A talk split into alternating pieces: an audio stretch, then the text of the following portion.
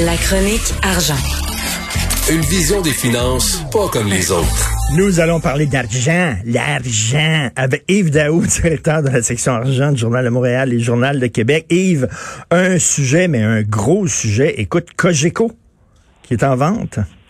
Hey Richard, de l'argent, on va en parler. C'est beaucoup, beaucoup de sous qui sont mis sur la table. Moi, c'est le genre de, de, nouvelles puis de transactions que je trouve ça vraiment fascinant. Ben oui. Euh, je, juste te dire que, tu sais, au pays de Donald Trump et du Far West, là, euh, évidemment, tu sais, tout le domaine des médias, des télécoms, là, juste dans les six premiers mois de 2020, là, il y a eu presque 300 transactions qui ont été faites dans le secteur des médias et Hein? des télécommunications.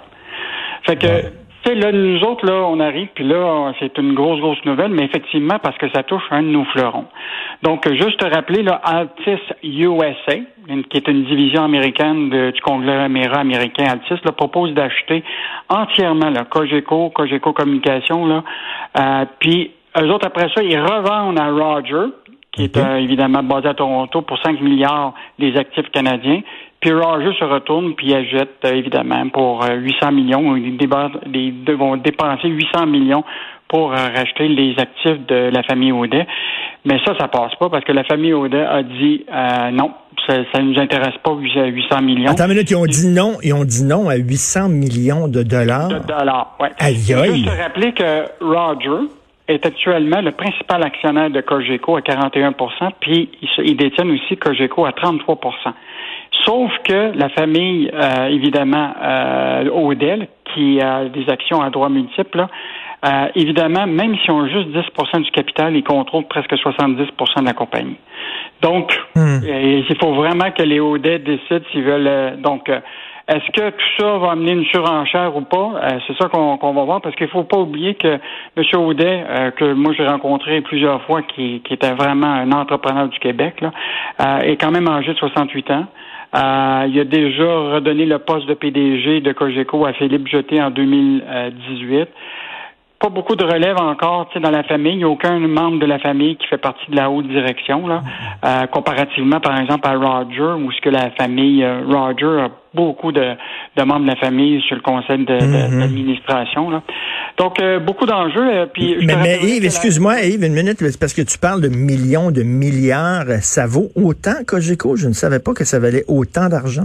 Ben, c'est la, la question, c'est les multiples. Là, tu sais que bon, évidemment, c'est, très compliqué au niveau financier, mais la- ce qui intéresse dans le fond euh, Altis USA, là, c'est toute leur activité qu'ils ont euh, aux États-Unis, là, euh, avec une division qui s'appelle Atlantic Broadband, là, euh, qui a beaucoup de, de câbleaux distributeurs. Ils font partie des, des câbleaux distributeurs importants aux États-Unis.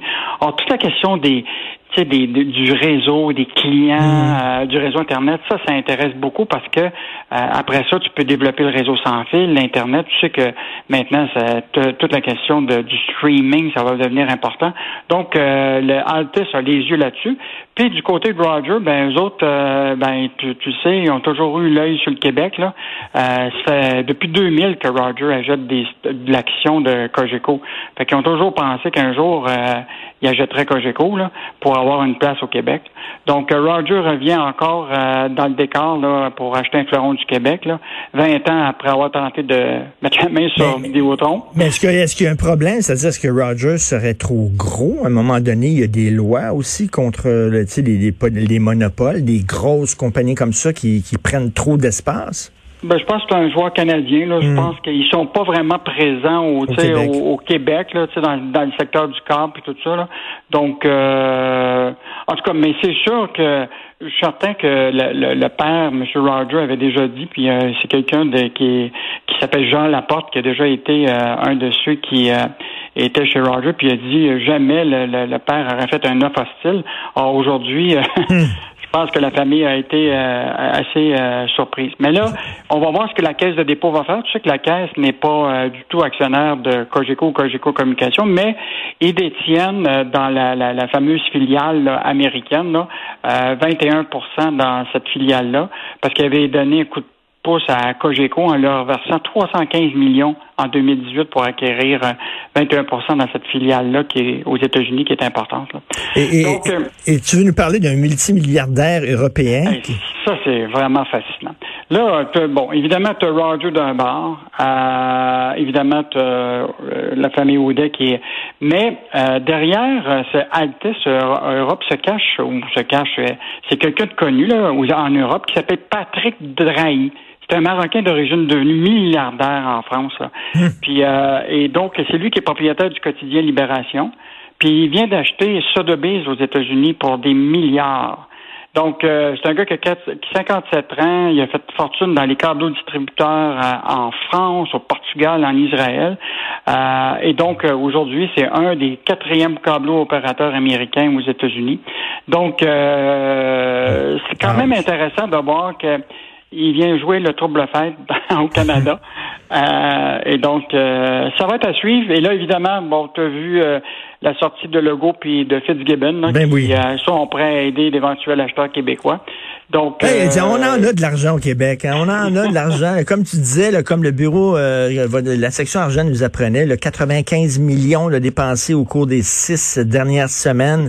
Mm-hmm. Il y en a-tu de l'argent? On veut encore aider des futurs acheteurs, d'éventuels acheteurs québécois. Ben, ben, je pense que ça va être euh, ça va être probablement difficile de de mettre euh, autant d'argent euh, dans si la transaction parce que c'est sûr que probablement Altis USA puis Roger vont probablement venir avec un, un offre encore plus alléchante. Là. Ils ont évidemment c'est une première offre. Là. donc est-ce que le Québec va être capable de faire de la surenchère là-dedans? Mais ce qui est clair, c'est que on veut peut-être pas revoir euh, Roger encore dans le décor avec des services. Tu te rappelleras qu'il avait acheté, euh, après l'échec de, de Vidéotron, il avait acheté Microcell, qui, est devenu le, réseau fidèle, puis il y avait 650 mhm. employés là-dedans. Puis ça n'a pas pris de temps que les 650 employés ont disparu du Québec. Là. Donc, euh, il va falloir surveiller, évidemment, Roger, qu'est-ce qu'ils ont l'intention de faire. évidemment, il y a peut-être Québécois qui euh, va peut-être montrer de l'intérêt aussi. Là. Ben Donc, euh, ça va être euh, vraiment un enjeu économique et politique là, qui, s'annonce. C'est spécial parce que d'un côté, on dit, écoute, les médias sont en crise, ça n'a pas de bon sens, ça n'a jamais été aussi mal pour les médias, mais là, tu regardes ça, la valse des millions et des milliards. Finalement, mhm. c'est quand même c'est quand même un secteur qui est quand même en santé et alléchant pour différents entrepreneurs. Merci beaucoup, Yves. Yves Daou, directeur de la section argent du Journal de Montréal, Journal de Québec.